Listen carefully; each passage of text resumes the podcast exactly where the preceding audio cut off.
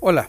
En la última semana el envío de remesas a nuestro país ha cobrado especial relevancia, dado que el incremento de las mismas ha sido muy considerable. Para poder entender la importancia que éstas representan para la economía del país, es importante primeramente definirlas. Y para esto, la Comisión Nacional para la Protección y Defensa de los Usuarios de Servicios Financieros define como remesas el envío de dinero de aquellas personas que radican en otra nación a su país de origen. Es decir, en nuestro caso, todo el dinero que los mexicanos en el extranjero envían a sus familias que radican en nuestro país. En este pandémico año, las remesas no han dejado de sorprender. Hasta el mes de julio 2020, el acumulado en el año por este concepto ascendió a 22.821.5 millones de dólares, fruto de agregar la cantidad de 3.531.85 millones de dólares recibidos en el mes pasado lo que representa un incremento relativo e importante del 10.01% respecto al mismo periodo del año anterior, por lo que es importante hacerlo ver en dos consideraciones. La primera de ellas es referente a que la mayoría de estos envíos son realizados por personas que de alguna u otra manera no encontraron la forma de trabajar y llevar un sustento normal, por así decirlo, en nuestro país.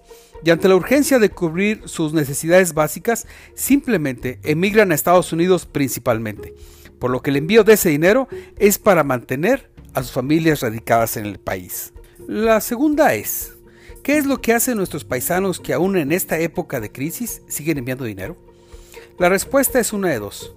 O bien tienen trabajo, donde debería entonces agradecerse a Estados Unidos por ello, o bien están haciendo uso de sus ahorros, con la consecuencia de que si se sigue alargando esta crisis, en algún momento dado estos ahorros se tendrán que terminar.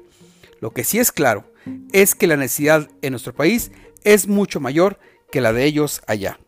En fin, Sabemos que las remesas son una entrada importante de divisas a nuestro país y que es fruto de su trabajo, por lo que en realidad, en vez de agradecer a los que envían dinero, deberíamos ofrecer disculpas desde hace muchos años por no generar las condiciones para que radiquen aquí con sus familias.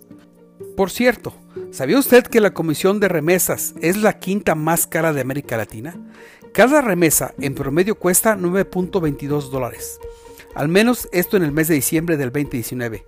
Si en el año se han recibido 67.64 millones de operaciones, las instituciones financieras se han embolsado en el año cerca de 623.64 millones de dólares.